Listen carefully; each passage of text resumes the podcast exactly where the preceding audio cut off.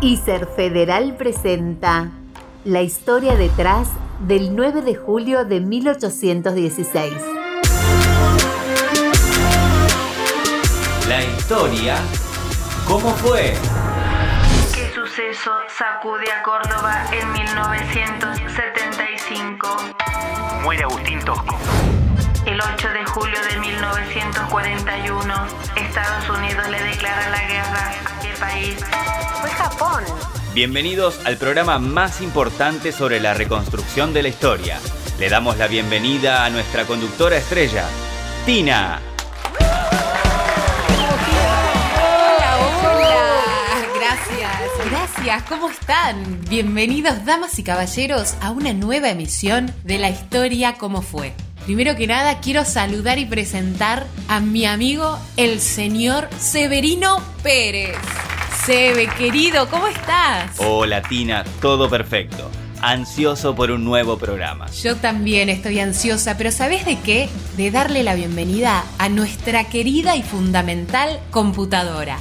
¿Estás preparada, Flora? Hola Tina, con todos los archivos preparados. Como siempre, estamos preparados y preparadas para debatir otro hecho histórico importante. En este caso, es sobre nuestro país. Hoy toca abordar el 9 de julio de 1816. Vamos a recorrer y reconstruir los hechos que culminaron en esta fecha tan importante. Y para eso vamos a necesitar a nuestros representantes. Así que vamos a conocerlos. Cande de Salta va a oficiar de representante de Manuel Belgrano. Octavio de Mar del Plata, en representación de José Gervasio Artigas. Samuel de la Rioja, por Güemes. Silvana de Buenos Aires, La Plata, por San Martín. Luna de la Matanza, Buenos Aires, en representación de Buenos Aires. Alejandra de Chaco por las Provincias Unidas. Rodolfo de Catamarca por el Congreso de Tucumán. Hernán de Capital Federal por las Heroínas de la Independencia. Y por último, Gonzalo de Rosario Santa Fe por el resto del mundo.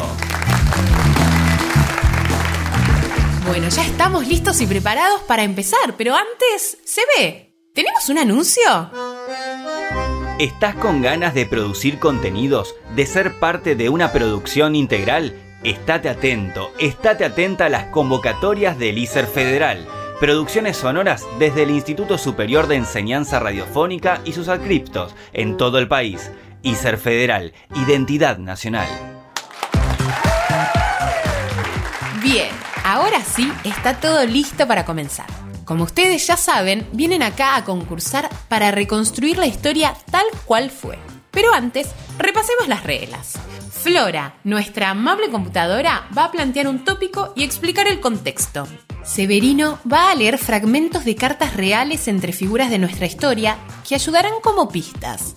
El primer representante que apriete el botón comenzará con la exposición sobre el tópico del que se está tratando. Y al final de cada exposición, otro representante tiene la oportunidad de agregar algo de relevancia. Pero, ojo, recuerden estar atentos a si el tópico tiene punto bonus, que es lo que nos va a leer Severino. Pueden utilizarlo si creen que puede aportar datos. Y también está el comodín. En caso de que haya, lo pueden usar para ayudarlos en su respuesta y así habilitar a Tina Pregunta, donde se le da la oportunidad a un transeúnte cualquiera a hacer una pregunta. En caso de que se responda correctamente, se suma un punto extra. ¿Quedaron claras las reglas? Sí, sí, perfecto. Clarísimo. Muy bien, entonces, Flora, comencemos. Primer tópico. ¿Cuál era el marco internacional en el que sucede el Congreso de Tucumán y cuáles fueron sus consecuencias? Muy bien, comienza Gonzalo, representante del resto del mundo. Gracias. Bueno, primero que nada hay que tener en cuenta qué estaba pasando en Europa. Por entonces se vivía por esos pagos una ola de restauración monárquica y restablecimiento de los principios absolutistas del antiguo régimen. Tras la derrota de las tropas napoleónicas en la batalla de Waterloo, los reyes europeos fueron retomando uno a uno sus tronos. A esta época se la llamó la de la Restauración. Entre estos reyes se encontraba Fernando VII de España, considerado uno de los más reaccionarios. Fernando volvía decidido a recuperar las colonias americanas a toda costa. En América Latina las cosas estaban difíciles. En México, hacia 1815, el fusilamiento del sacerdote revolucionario José María Morelos parecía dar por terminado el levantamiento contra los españoles. En Venezuela y Nueva Granada, hoy Colombia, una poderosa expedición al mando del general Morillo derrotaba a los patriotas. Y en 1815, Simón Bolívar se exiliaba hacia Jamaica. En Chile, los patriotas estaban dispersos. Los realistas habían recuperado el poder y amenazaban con invadir las últimas provincias rebeldes, las del Río de la Plata. Esta grave situación hizo que los sucesivos gobiernos patrios enviaran misiones diplomáticas a Europa y a América para negociar tratados, comprar armamentos y conseguir apoyo diplomático. Este era el contexto externo. Muy bien. ¿Alguien quiere agregar algo más? Eh, sí, yo. Representante de Belgrano, ¿no es cierto? Así es. Bueno, adelante. Siguiendo con esto de las misiones diplomáticas, eh, Belgrano y Rivadavia habían ido a Londres y a Madrid a fines de 1814. Cuando llegan a Europa, en plena derrota de Napoleón y con la restauración conservadora en marcha, los dos criollos comprobaron que no había negociación posible. Desde la representación de Buenos Aires quisiera agregar algo más. Bárbaro, adelante. Belgrano y Rivadavia en el trayecto hacia Europa se detuvieron en Río de Janeiro. Allí se encontraron con Manuel José García, enviado por Alvear para ofrecerle a Inglaterra el protectorado sobre el Río de la Plata. Esta acción demuestra una clara traición por parte de Alvear hacia las Provincias Unidas del Río de la Plata y su revolución. ¡Excelente! Esta aclaración activó el comodín. ¿Quieren utilizarlo? Sí, claro. Muy bien. A ver, Sebe, ¿de qué trata el comodín? En este caso voy a leer un fragmento de la carta que Alvear le envió a través de Manuel José García a Lord Stranford. Muy señor mío, don Manuel José García, consejero de Estado, instruirá a vuestra excelencia de mis últimos designios con respecto a la pacificación y futura suerte de estas provincias. Cinco años de repetidas experiencias han hecho ver de un modo indudable a los hombres de juicio y opinión que este país no está en edad ni estado de gobernarse por sí mismo, y que necesita una mano exterior que lo dirija, antes que se precipiten los horrores de la anarquía. Pero también ha hecho conocer el tiempo la imposibilidad de que vuelva a la antigua dominación, porque el odio a los españoles ha subido de punto con los sucesos y desengaños de su fiereza durante la revolución. En estas circunstancias, solo la generosa nación británica puede poner un remedio eficaz a tantos males, acogiendo en sus brazos a estas provincias, que obedecerán su gobierno y recibirán sus leyes con el mayor placer, porque conocen que es el único remedio de evitar la destrucción del país. Excelente, con esto han completado perfectamente el primer tópico. Si están preparados y preparadas, continuamos con el segundo tópico. Estamos listos. ¡Wow! ¡Qué fusividad! Muy bien. Bueno, mucha información nueva, ¿no? Exacto, Tina. Continuemos. Entonces, sigamos descubriendo la historia de nuestra independencia y pasemos a nuestro segundo tópico. Presten atención, ¿eh? Esto es clave. Segundo tópico. ¿Qué eventos locales importantes sucedieron antes del mítico Congreso de Tucumán? Genial. Entonces, Luna, representante de Buenos Aires. Bueno, la asamblea del año 13 es el antecedente más importante de lo que va a pasar en Tucumán. Fue una asamblea que se convocó por parte del triunvirato, en el cual, entre otras cosas, se aprobó el himno, el escudo y la moneda. También la designación del director supremo para lograr concentrar el poder en una sola persona. San Martín, que ya era una figura importante, se opone a la concentración de poder. El tema es que en realidad la idea de la Asamblea era la de sancionar una constitución y proclamar la independencia, cosas que no se cumplieron. Alvear, presidente de la Asamblea, respondiendo a los intereses británicos, decide no proclamar la independencia. Muy bien. ¿Alguien quisiera agregar algo? Acá, representante de Artigas. Continúe entonces. Es oportuno agregar que había representantes de muchas provincias, pero no diputados orientales. Artigas había enviado a sus representantes con las instrucciones de proponer la independencia y la proclamación de la República, que debía ser un gobierno civil con separación de la Iglesia y el Estado. Pero Alvear impugnó a los diputados orientales, usando como excusa la forma en que fueron electos. Los únicos elegidos democráticamente, los demás diputados fueron elegidos a dedo. Bueno, como representante de Belgrano, quisiera agregar que en el norte, luego de la derrota de la batalla de Ayohuma, Belgrano se retiró hacia Jujuy. Entonces fue reemplazado por San Martín, que quedó a cargo del regimiento número 1, y Alvear, aprovechando que San Martín estaba en el norte, designó como director supremo de las Provincias Unidas del Río de la Plata a su tío don Gervasio Posadas. Me parece importante agregar, ya que la representante de Belgrano mencionó a Yohuma, un caso emblemático entre las heroínas de la independencia, a María Remedios del Valle. Ella fue parte del grupo de las niñas de Ayohuma, mujeres de afrodescendientes que asistieron a los heridos en los ejércitos del norte. Y ellos son precisamente, los soldados, los que la bautizaron con el nombre de Madre de la Patria. Interesante, ¿eh? Este último aporte activó nuestro queridísimo comodín. ¿Desean utilizarlo? Por supuesto. Más adelante en la historia, María Remedios del Valle terminó pobre y pidiendo limosna en la calle. En esa situación la encontró Viamonte, que inmediatamente mandó una carta al Poder Legislativo promoviendo su causa. Leo lo más destacado de esta carta. La que representa es singular mujer en su patriotismo. Ella ha seguido al ejército del Perú en todo el tiempo que tuve al mando de él. Salió de esta con las tropas que abrieron los cimientos a la independencia del país. Fue natural conocerla, como debe serlo, por cuántos han servido en el Perú. Y agrega, infiero las calamidades que ha sufrido, pues manifiesta las heridas que ha recibido. No puede negársele un respeto patriótico. Es lo menos que puedo decir sobre la desgraciada María de los Remedios que mendiga su subsistencia. Desde los años 1810 hasta 1814, que me hallé en el ejército del Perú, siempre fueron relevantes los servicios de esta benemérita mujer, así en la asistencia de los heridos y enfermos, como en las guerrillas. Muy bien. Con esto completaron el segundo tópico. ¿Qué les parece? Si pasamos al tercero. Yay. El siguiente tópico es de mis preferidos. Tercer tópico. ¿Cómo surge la convocatoria al Congreso?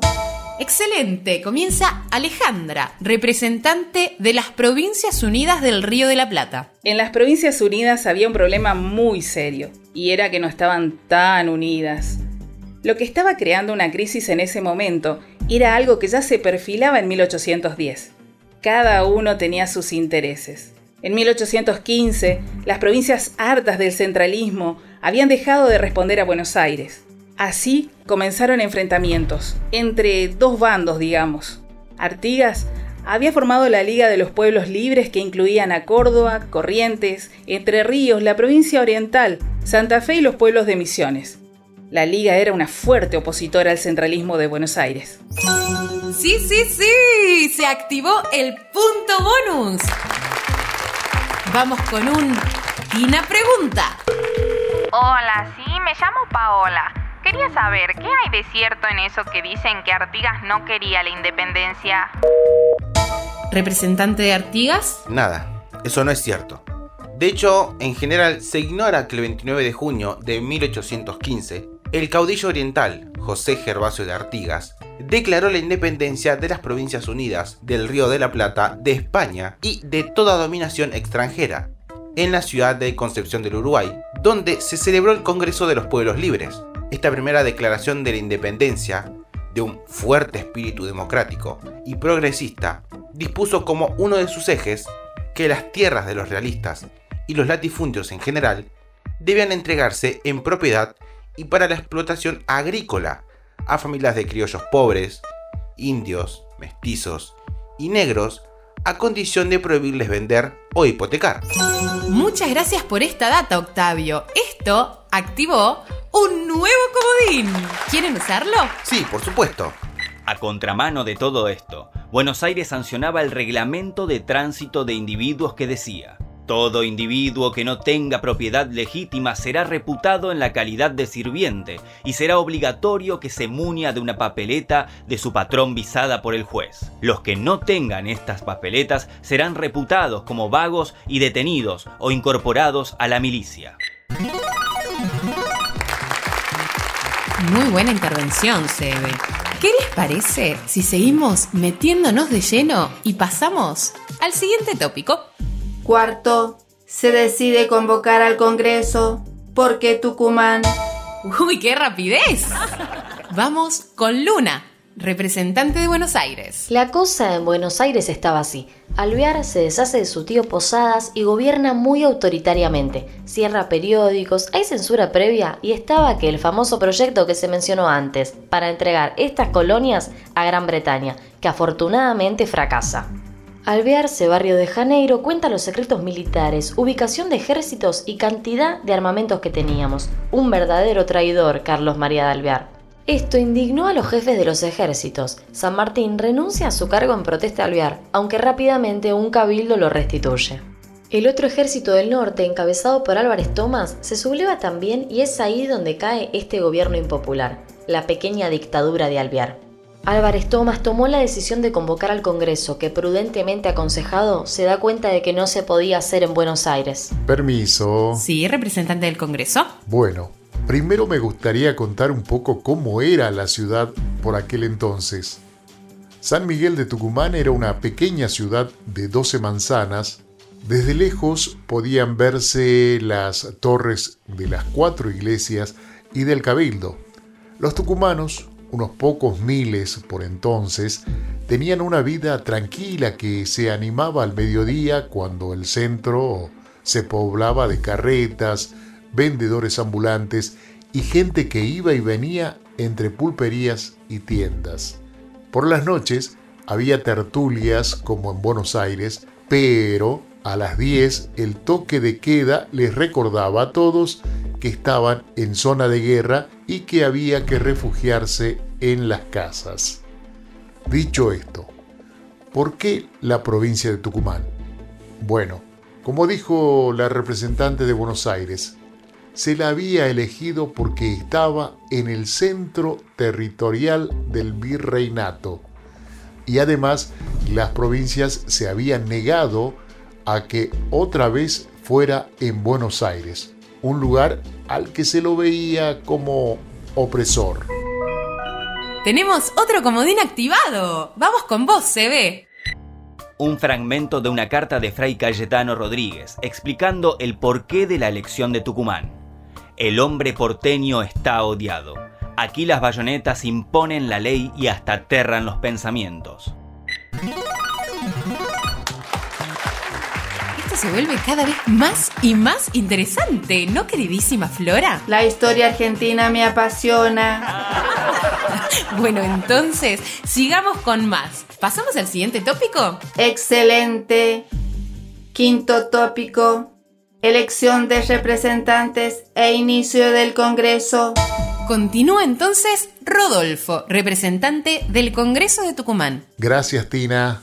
La elección de los representantes fue de la siguiente manera. Un diputado cada 15.000 habitantes.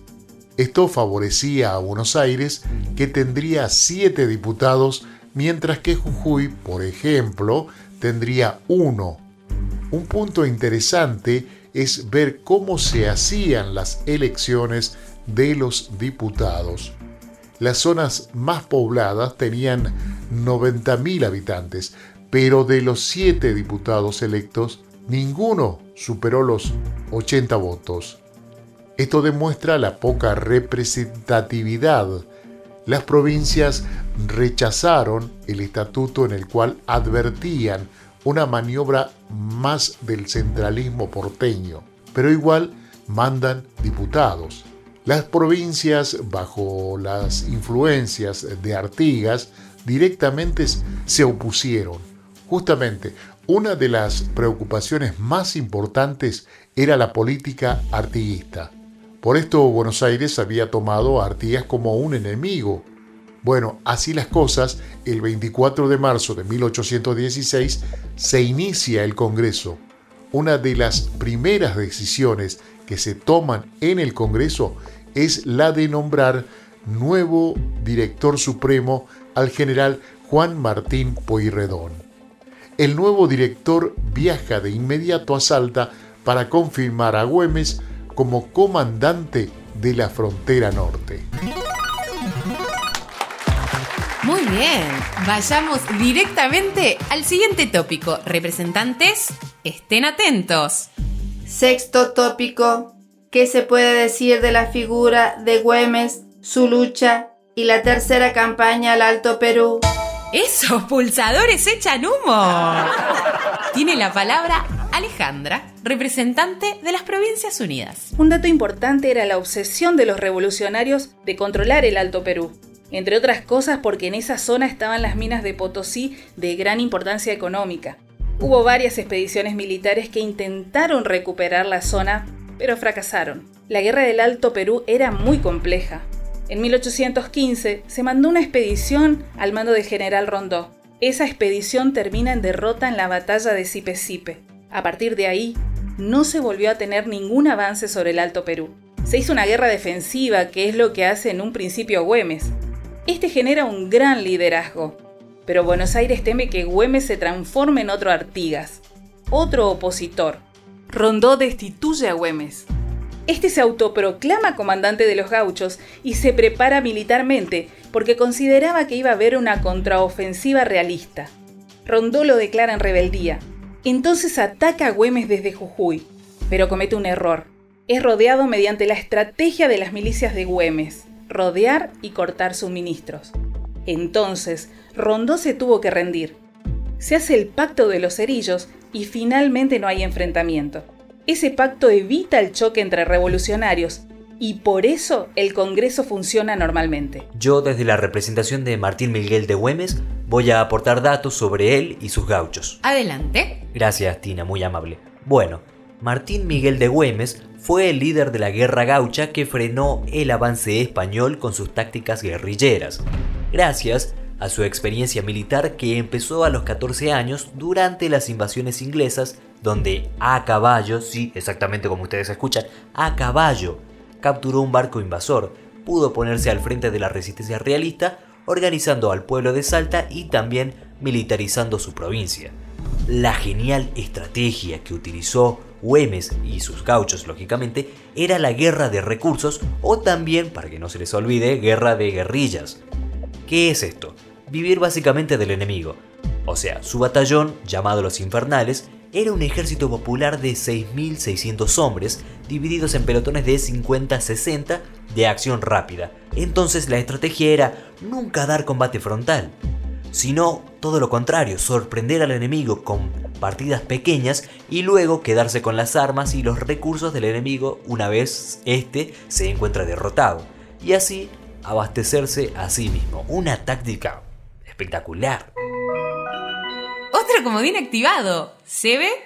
El jefe de las fuerzas realistas, general Joaquín de la Pezuela, envió una nota al virrey de Perú señalándola la difícil situación en que se encontraba su ejército ante la acción de las partidas gauchas de Güemes. Dice así, su plan es de no dar ni recibir batalla decisiva en parte alguna, y sí de hostilizarnos en nuestras posiciones y movimientos. Observo que, en su conformidad son inundados estos interminables bosques con partidas de gauchos apoyadas todas ellas con 300 fusileros, que al abrigo de la continuidad e impenetrable espesura y a beneficio de ser muy prácticos y de estar bien montados, se atreven con frecuencia a llegar hasta los arrabales de Salta y tirotear nuestros cuerpos por respetables que sean, arrebatar por improviso cualquier individuo que tiene la imprudencia de alejarse una cuadra de la plaza o del campamento y burlan, ocultos en la mañana, las salidas nuestras, ponen en peligro mi comunicación con Salta a pesar de dos partidas que tengo apostadas en el intermedio. En una palabra, experimento que nos hacen casi con impunidad una guerra lenta pero fatigosa y perjudicial. Excelente. Quisiera agregar que la guerra gaucha fue fundamental para el plan continental de San Martín. porque Los gauchos fueron los responsables de sostener el ataque realista desde el norte. Se activó el punto bonus. Gracias, gracias, gracias. Vamos con un Tina Pregunta. Hola, me llamo Julieta y mi pregunta para los y las representantes es, ¿hubo mujeres involucradas en la independencia? Y de ser así, ¿cómo y dónde intervinieron? Muy buena esta pregunta. Estoy segura de que a muchas, como vos y yo, esta respuesta nos interesa. Claro que sí. Además de las niñas de Ayohuma y María Remedios del Valle, que mencionamos anteriormente, se suma la importantísima labor de Machaca Güemes. Al lado del padre de los pobres, como era conocido su hermano por entonces, estaba siempre Machaca, coordinando tareas de espionaje y otras arriesgadas y peligrosas tareas de las mujeres. Ellas escondían en sus polleras mensajes con información sobre los españoles que les hacían llegar al ejército de gauchos. Así lograban complicarle la vida al enemigo. Por su importancia en la Guerra del Norte, Machaca se convirtió en una verdadera ministra de su hermano, que le consultaba y pedía que actuase como operadora política como sucedió en 1816 en el conflicto con José Rondó, que comandaba las fuerzas del gobierno. Gracias a la mediación de Machaca, se acordó que Salta seguiría con su guerra gaucha bajo la conducción de Güemes. Qué importante toda esta información que estamos recopilando en este Tina Pregunta. Así es, Tina. ¿Qué te parece si continuamos? Sí, sigamos conociendo de nuestra historia. ¿Qué tenés para nosotros, querida Flora? Séptimo tópico. ¿De qué se trataba el Plan Mayor de Independencia Continental y por qué estaba atado a las decisiones dentro del Congreso?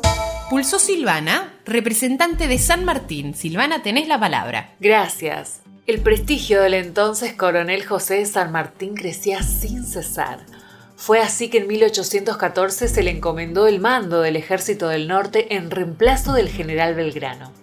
San Martín aceptó el cargo, pero hizo saber a las autoridades que sería inútil insistir por la vía del Alto Perú y que se retiraría a Córdoba para terminar de delinear las bases de su nueva estrategia militar para atacar el Alto Perú, que consistía en cruzar la cordillera, liberar Chile y de allí marchar por barco para tomar el bastión realista de Lima. Con el plan terminado, logró ser nombrado gobernador de Cuyo. En Mendoza comenzó los preparativos para su ambicioso plan, sin descuidar sus tareas de gobierno. Fomentó la educación, la agricultura y la industria y creó un sistema impositivo igualitario, cuidando que pagaran más los que más tenían. Todo el pueblo cuyano colaboró según sus posibilidades para armar y aprovisionar al ejército de los Andes. Ya iniciado el Congreso de Tucumán, la decisión de proclamar la independencia se dilataba. Esto molestaba a San Martín porque estaba urgido de esa declaración de la independencia, porque necesitaba ese estatuto de libertad para poder emprender su campaña en Chile y así llevar adelante su plan de liberación continental. Muy bien, parece que se activó un comodín. ¿Querés utilizarlo? Sí. Continúe entonces, Sebe querido. San Martín, preocupado por la demora en sancionar la independencia, dirige una carta al diputado por cuya Godoy Cruz. Esta dice, ¿Hasta cuándo esperaremos para declarar la independencia? ¿No es cosa bien ridícula acuñar moneda, tener pabellón y cucarda nacional y por último, hacer la guerra al soberano de quien dice dependemos? ¿Qué nos falta más que decirlo? Por otra parte, ¿qué relaciones podemos emprender cuando estamos a pupilo? y agrega, ánimo, que para los hombres de coraje se han hecho las empresas. Gran intervención, Severino. Claro que sí, y esto me da pie para pasar directamente a nuestro próximo tópico. ¿Les parece? Claro que sí. Sigamos con el octavo tópico. Ya con el Congreso en pleno funcionamiento, ¿qué temas se destacaron entre los debates puerta adentro? Rapidísimo, ¿eh? Tiene la palabra Rodolfo, representante del Congreso. Los cinco puntos más importantes a tratar eran 1. Nombrar una autoridad que todas las provincias unidas obedezcan, es decir, un director supremo que reconstruya un principio de autoridad. El segundo era el de declarar la independencia, crear un país nuevo y romper vínculos con España. El tercero, hacer un plan militar para ganar la guerra. Y por último, ver qué forma de gobierno iba a tener el país a crear. Y este era el punto que generaba mayor discusión. ¿Cuál iba a ser el modelo político que se iba a tomar?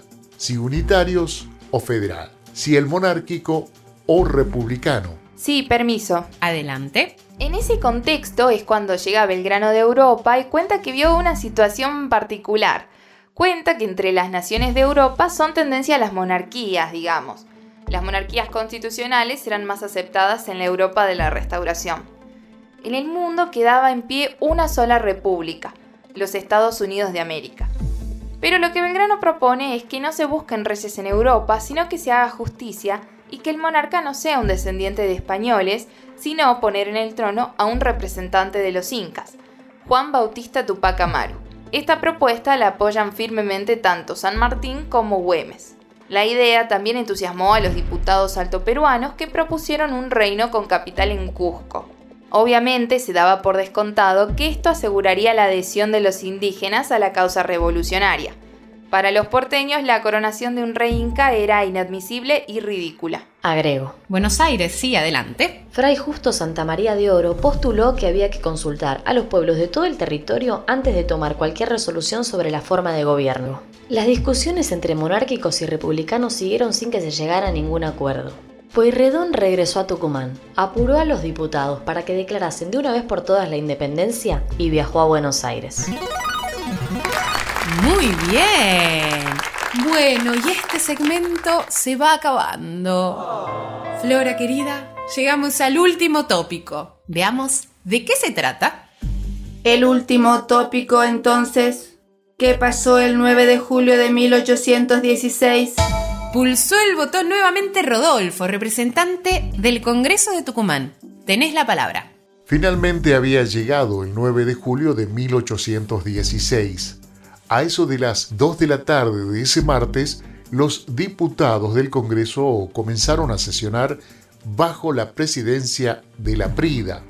A pedido del diputado por Jujuy, Sánchez de Bustamante, se trató el proyecto de liberación sobre la libertad e independencia del país. Después de mucho deliberar, el secretario Juan José Paso le preguntó a los diputados si querían que las provincias de la Unión fuesen una nación, una nación libre de los reyes de España y su metrópoli. Finalmente, en medio de gritos y euforias, los congresales firmaron el acta de la independencia. Agrego un detalle importante. Representante de San Martín, diga. Paralelamente a las sesiones habituales del Congreso, había sesiones secretas en las cuales el tema que más preocupaba era Artigas. Desde esas sesiones se estaba tratando de propiciar la invasión portuguesa a la banda oriental para sacarlo a Artigas, un peligro para el poder en Buenos Aires. O sea que Artigas luchaba contra los portugueses, los porteños y los españoles. San Martín, sabiendo esto, no se queda conforme con declarar solamente la independencia de España y pide que el acta sea más clara y explícita y logra finalmente que se agregue al texto que sea de toda dominación extranjera. Bien, se activó el comodín. ¿Lo quieren aprovechar? Sí, por supuesto. Vamos con vos, CB. El acta final declaraba.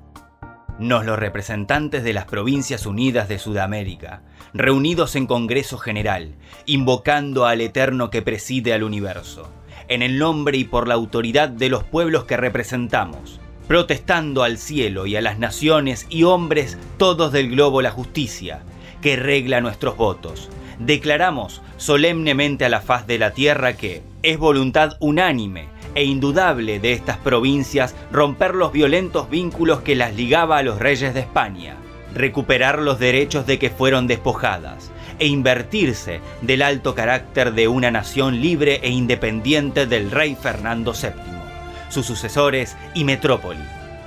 Quedan en consecuencia de hecho y de derecho amplio y pleno poder darse las formas que exija la justicia e impere el cúmulo de sus actuales circunstancias. Todas y cada una de ellas así lo publican, declaran y ratifican comprometiéndose por nuestro medio al cumplimiento y sostén de esta voluntad, bajo seguro y garantía de sus vidas, haberes y fama, comuníquese a quienes corresponda para su publicación y en obsequio del respeto que se debe a las naciones, detállense en un manifiesto los gravísimos fundamentos impulsivos de esta solemne declaración.